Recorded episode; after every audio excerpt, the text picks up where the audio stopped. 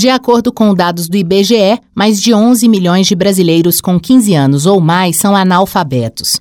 São milhões de cidadãos que não conseguem identificar corretamente um ônibus, entender panfletos ou ler um aviso em uma placa de trânsito. O desafio para mudar esses números é enorme. A alfabetização destes brasileiros é o tema da reportagem especial Os Sonhos Não Envelhecem, uma produção Rádio Senado. Nesta primeira parte da reportagem, você conhece o projeto Alfabetização Cidadã da Universidade Católica de Brasília e a história de Cleomar e Maria.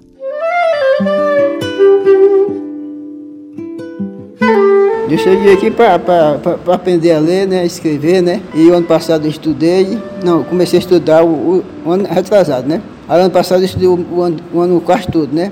E aí eu eu, eu querendo aprender a ler e escrever, né? E eu estou achando o projeto muito bom, sabe?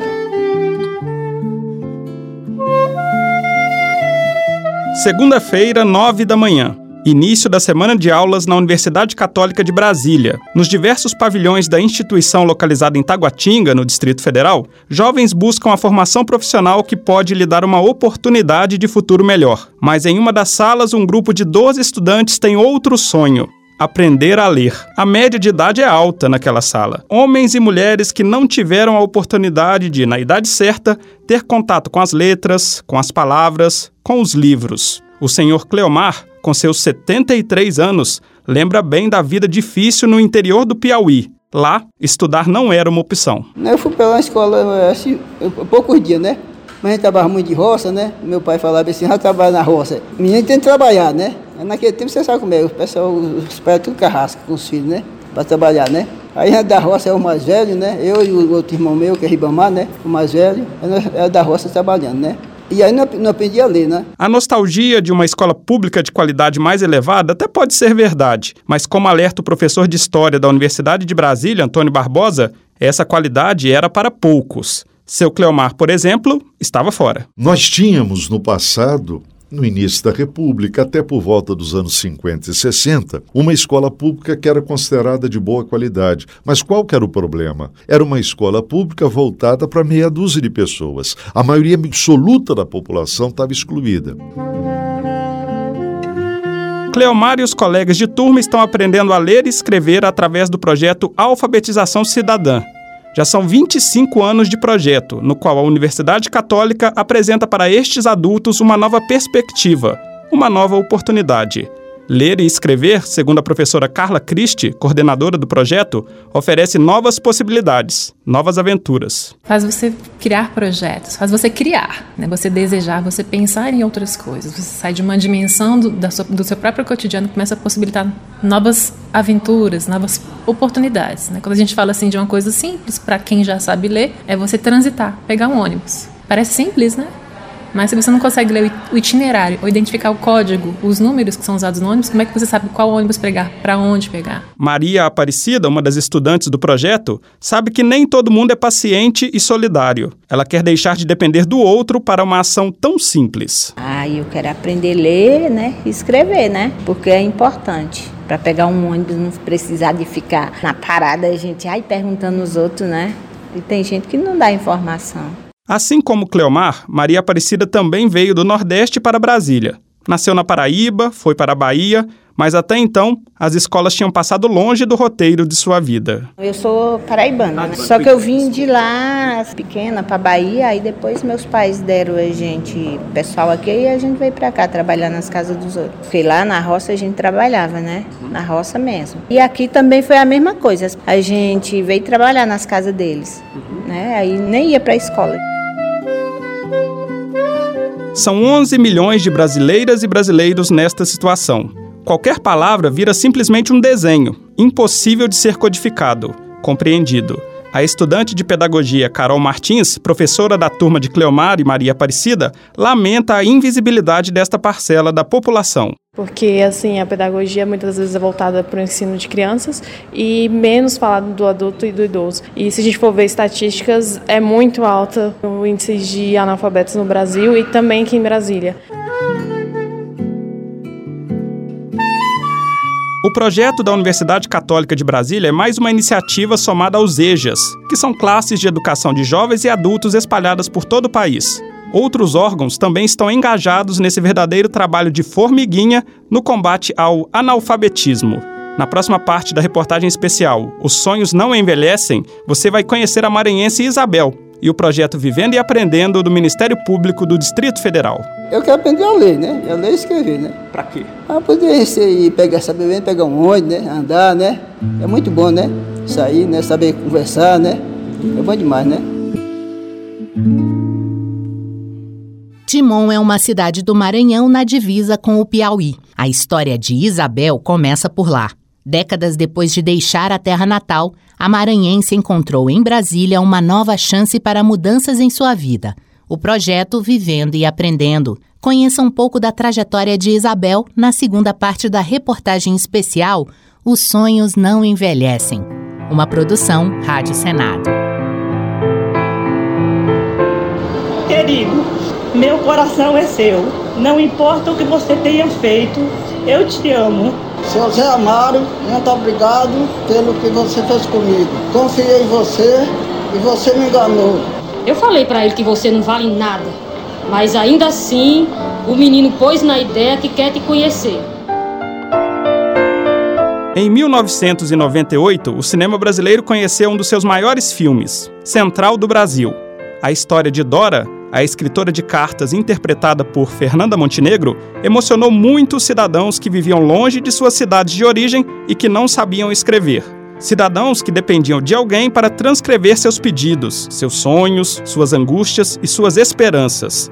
A Isabel, que vive em Brasília, veio lá de Timon, cidade maranhense na divisa com o Piauí. Ela poderia ser, até bem pouco tempo, uma daquelas que pediria para Dora transcrever seus recados. Em Timon, na infância, não deu para estudar. Morava no interior, né? Família muito pobre lá, a gente não, não tinha colégio lá para estudar, então até meus 15 anos a gente não, eu não conseguia estudar. E a gente tinha que trabalhar também para poder ajudar os pais da gente, para poder comprar comida, que era muito difícil mesmo antigamente, né? A tecnologia mudou, as cartas deram lugar para os e-mails e agora para os aplicativos de mensagem. Isabel, que participou do projeto de alfabetização Vivendo e Aprendendo em 2016, já estava cansada de só mandar áudios para os parentes e colegas. Queria escrever. Escrever tudo bem certinho. Palavra que às vezes tá algumas com dois S, R também. Conversando uhum. com o pessoal que quem está aprendendo escrever, a ler, prefere mandar áudio, né? Uhum, que, justamente. Aí eu tinha esse hábito de estar tá mandando áudio. Eu não, eu venho mais desenvolvida no zap. Eu já prefiro escrever e às vezes quando está em dúvida a gente pede lá ajuda, já vai digitando, a gente vai aprendendo mais ainda. O projeto Vivendo e Aprendendo, que possibilitou que a Isabel escrevesse seus textos no Zap e não mandasse apenas os áudios, é uma iniciativa do Ministério Público do Distrito Federal para a promotora de justiça na área educacional, Márcia Pereira da Rocha, sempre é tempo de viver e aprender. Depois de fazer o contato com muitas pessoas que não são alfabetizadas e que trabalham dentro de inúmeras empresas, no nosso caso, no nosso órgão, o Ministério Público, e descobrimos que essas pessoas, elas se escondem, elas elas é que se sentem envergonhadas quando nós, sociedade brasileira, é que deveríamos ter a vergonha de termos essas pessoas sem o acesso à escolarização no momento correto. Mas não bastava montar a estrutura do curso de alfabetização.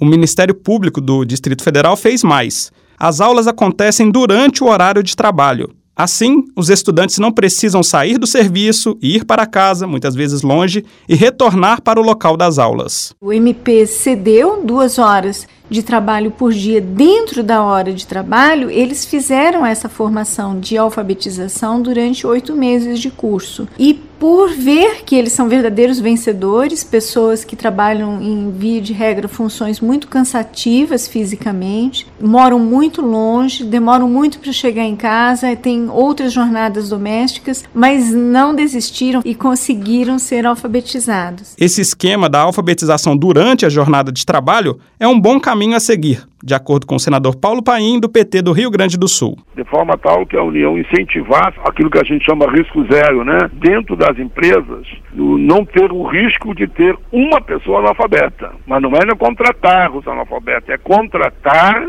e dar um espaço para que eles possam, então, fazer o seu curso. A Universidade Católica de Brasília, que também tem um projeto de alfabetização de adultos, começou sua proposta atuando justamente na comunidade próxima ao campus. O espaço onde hoje está situada a Católica era ocupado por diversas construtoras e com muitos trabalhadores analfabetos, que acabavam morando perto do serviço um público-alvo enorme para ser alfabetizado, como nos aponta a professora Carla Christie. Tinham várias empresas né, que trabalhavam com a área de construção e nessas empresas nós tínhamos várias pessoas que eram analfabetas. Percebendo isso, a universidade se propôs a fazer um trabalho diferenciado, que era justamente alfabetizar essas pessoas. E desde então ela não parou mais.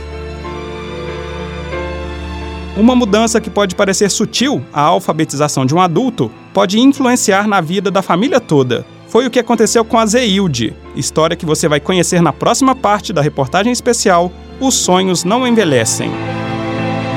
Para quem tem a oportunidade assim para estudar, tem que aproveitar, porque é muito bom. Hoje faz falta mesmo.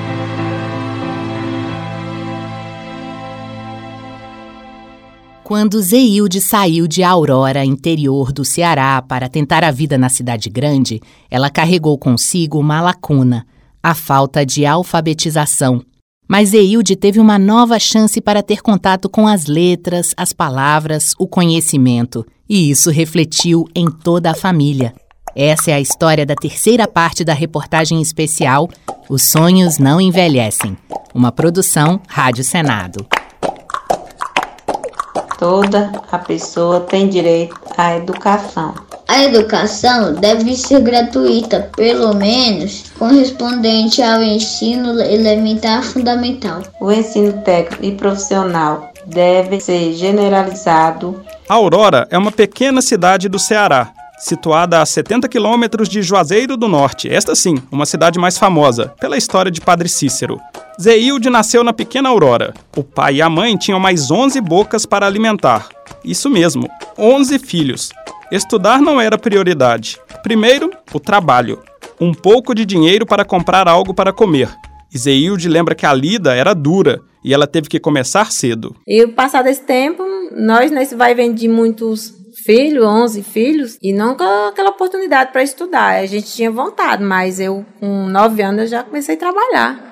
E aí não tive a oportunidade de entrar na escola, de estudar, né? Comecei a exercer a trabalhar cedo. Você... Serviço rural, né? Rural na roça. Depois de algum tempo trabalhando na roça, Zeilde foi para a cidade. O tipo do serviço melhorou um pouco, mas as dificuldades de adaptação eram claras. Não ter frequentado uma escola e, consequentemente, a falta de alfabetização dificultava os afazeres no novo serviço de doméstica quando alguém chegava para dar um recado. Não notava, porque não sabia escrever.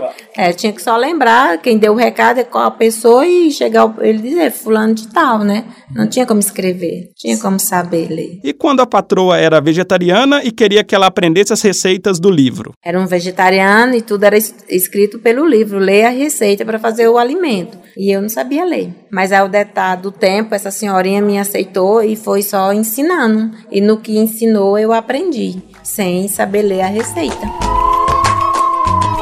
Do interior do Ceará, ainda sem aprender a ler, Zeilde foi para São Paulo, onde chegou a se perder por pegar ônibus errado.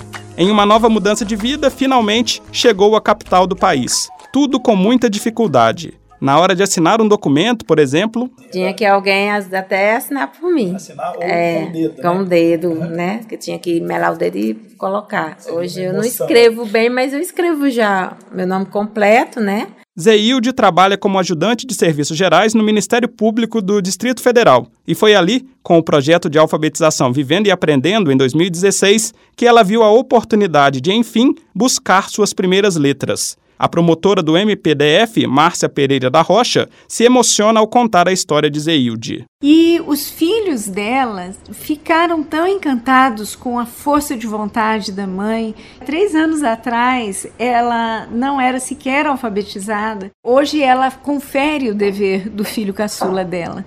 E o filho mais velho hoje está na faculdade para a gente ver o quanto que nós fazemos a diferença quando você dá a expectativa de vida para uma única pessoa da família. Uma única pessoa da família para uma grande transformação. O filho mais velho de Zeilde, Rodinelli, hoje na universidade, destaca que as aulas de alfabetização deram uma nova vida para sua mãe. A autoestima dela mudou muito, né? Demonstra ter muito mais confiança quando ela vai ler alguma coisa ou quando ela precisa assinar um documento, quando ela precisa escrever um bilhete para as professoras do, do meu irmão mais novo. Existem, por óbvio, diversos benefícios na alfabetização na idade adulta: a autonomia, a conquista do direito de ir e vir, de ler as informações e não depender da leitura e interpretação de outros.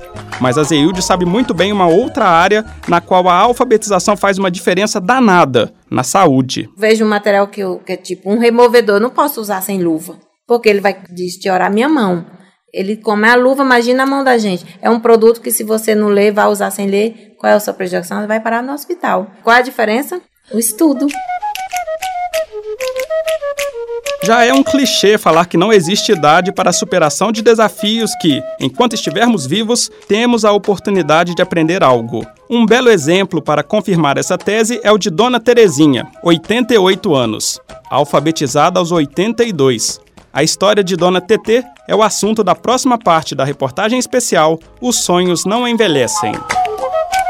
Meu pai, na época, falava que não era estudo não era tudo, mas é sim. Por quê? Nós, sem ser alfabetizados, que mundo nós busca? Né? Que qualidade de vida nós busca? Na saúde, no trabalho, tem muita diferença e muita dificuldade.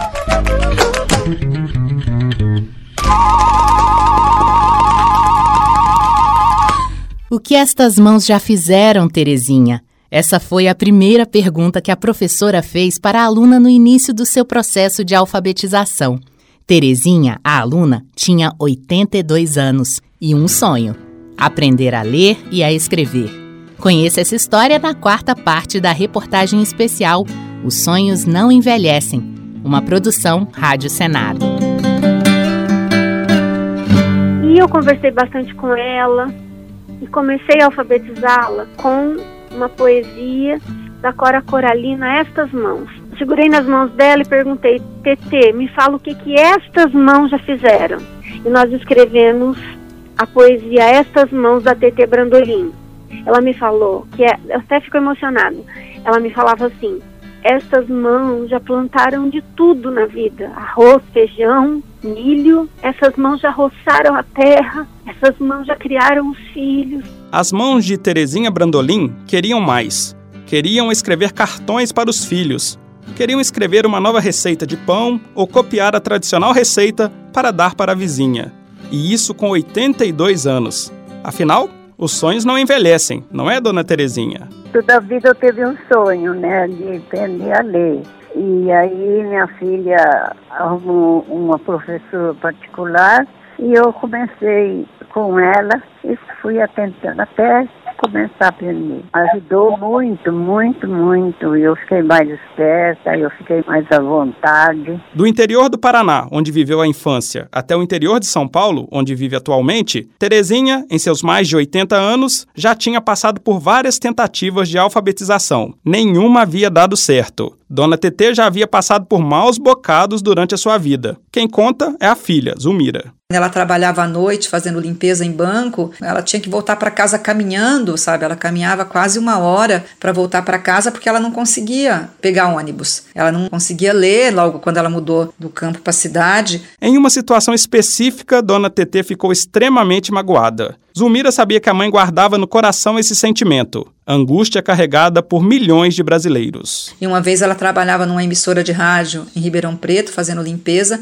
Como ela não sabia ler, o salário dela foi reduzido. Isso foi uma coisa que ficou muito marcada e que eu acho que acontece com muitas outras pessoas. Essa marca carregada por Terezinha pode ter bloqueado durante muito tempo a possibilidade de aprendizado, de alfabetização. Até ela conhecer a professora Jane de Lourdes, Jane enxergou Terezinha de outra forma. Ela passou 15 anos sentada nessa, nesses bancos escolares tentando aprender a ler e escrever e não aprendeu a ler e escrever. E pior do que isso, criou um sentimento de impotência enorme, porque ela achava que ela não sabia, porque ela era, vou dizer as palavras que ela usava, que eu acho muito duras com ela mesma. Eu sou burra, eu não aprendo. Aprende sim, dona Terezinha. Era preciso tentar outra vez como destaca a professora Jane. E aí levei para ela, Raul, tente outra vez, né? Tenha fé em Deus, tenha fé na vida. Não diga que nada está perdido. Basta ser sincero e desejar profundo, você será capaz de sacudir o mundo. Falava, TT, você é inteligente, você sabe. E logo ela, em três meses ela estava lendo. O método utilizado por Jane trouxe elementos da realidade de Dona TT para o aprendizado. A receita de pão, os nomes dos filhos, as músicas favoritas. Dona Terezinha se animou e aprendeu. Ela usava música, ela usava pergunta, ela usava muita coisa diferente das outras professoras. Ela usava a minha receita de pão, ela ensinou eu copiar, ensinou eu copiar as perguntas que ela falava e eu, eu aprendi.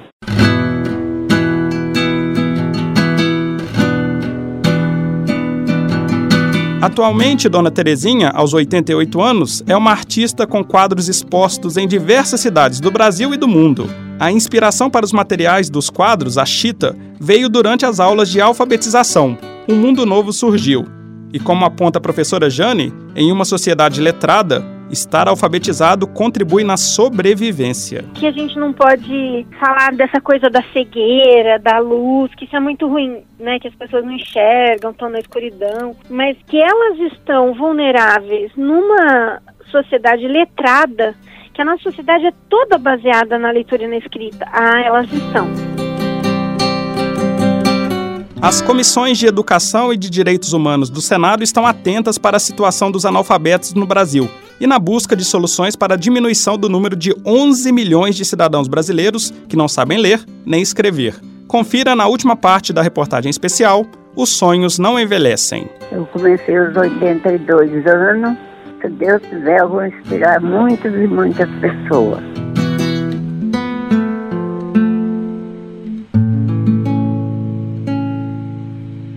Os pais de Paulo eram analfabetos. A mãe só conseguia fazer trabalhos manuais e o pai era obrigado a pegar os piores turnos de trabalho por não conseguir ler nem escrever. O menino Paulo é hoje senador e presidente da Comissão de Direitos Humanos do Senado. E ele não tem dúvidas que debater o analfabetismo de adultos é questão de direitos humanos. Acompanhe a última parte da reportagem especial Os Sonhos Não Envelhecem uma produção Rádio Senado. Meu pai e minha mãe eram analfabetos, os dois. A única coisa que eles diziam para nós, nós somos analfabetos. Vocês vão ter que estudar e trabalhar e ser honesto. Estudar, trabalhar e ser... Me lembro dessa frasinha que ele dizia todos os dias para nós, né? Chegava um momento que ele se obrigava a... Tra... Olha bem, a fazer ronda empresas faziam uma de dia e uma de noite. Veja bem, dormiam algumas horas, né? Porque eles já naquela época como analfabetos, tinham uma dificuldade enorme para ter emprego, né? Paulo Paim é hoje o presidente da Comissão de Direitos Humanos do Senado. O senador sentiu de perto o quanto o analfabetismo limita a atuação de qualquer cidadão. Pela falta de alfabetização, os pais de Paim tinham que pegar os serviços que eram possíveis. Assim também era com o seu Cleomar. Sentia demais que eu queria arrumar um serviço mais melhor, né? Aí não tinha leitura, como é que pegava o serviço, né? Não o tinha que jeito. o pessoal falava para o senhor? Conversava com ele e disse assim, rapaz, você não tem experiência, né? E não sabe a lei, como é que vai pegar um serviço desse, né? Aí eu ia pegar o serviço mais pesado, né? Era também com a Zeilde. Fui logo cedo para as cozinhas. Minha avó que me indicou um casal e eu trabalhei ainda 10 anos com esse pessoal. Sem o estudo. Ninguém se preocupava nessa época, era só trabalhar, né? Sem carteira assinada. E com a Isabel, que não tinha tempo para se dedicar aos estudos. Eu aprendi muita coisa, né? Porque era aprendi muito corrido. E como eu trabalhava muito durante o dia, não tinha tempo de, de estudar para a prova. Os números, embora tenham de alguma forma melhorado nas últimas décadas, ainda são espantosos. São 11 milhões de brasileiros que não sabem ler nem escrever. Paulo Paim, presidente da Comissão de Direitos Humanos, afirma que o tema será debatido no colegiado. Uma audiência que vai debater exatamente a questão da educação como uma questão de direitos humanos, no combate ao analfabetismo. E a Comissão de Educação do Senado também ficará com os olhos atentos para o assunto, de acordo com o presidente da comissão, senador Dário Berger, do PMDB de Santa Catarina. Esse tema também vai merecer de todos nós uma prioridade para que nós possamos levantar essa questão na Comissão de Educação e exigir do Ministério da Educação uma posição mais firme, mais coerente, que possa diminuir esse, esse nível de analfabetismo que nós temos no Brasil. E tem outro fato apontado aqui pelo professor Antônio Barbosa. Os 11 milhões de analfabetos são, na verdade, apenas um primeiro desafio. Mas nós temos, numa dimensão gigantesca, o analfabeto funcional. Conhece as letras, conhece os números, é capaz de escrever alguma coisa, é capaz até de ler um texto, mas não vai entender absolutamente nada.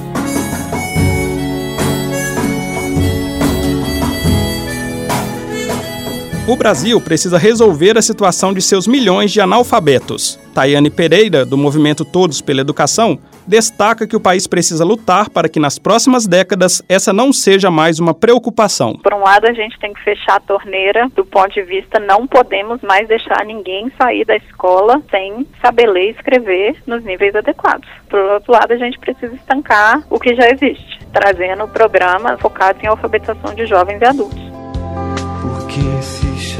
Chamava homem, também se chamavam sonhos, e sonhos não envelhecem. Reportagem especial Os Sonhos Não Envelhecem.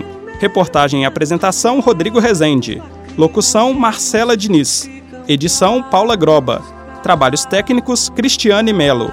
Você pode acessar essa reportagem especial completa no site www.senado.leg.br/rádio. Toda pessoa tem direito à educação. A educação deve ser gratuita, pelo menos correspondente ao ensino elementar fundamental. O ensino elementar é obrigatório. O ensino técnico e profissional deve ser generalizado. A educação deve visar a plena expansão da personalidade humana e ao reforço dos direitos do homem e das liberdades fundamentais e deve favorecer a compreensão, a tolerância e a amizade entre todas as nações e todos os grupos raciais ou religiosos bem como o desenvolvimento das atividades das Nações Unidas para a manutenção da paz. se vai,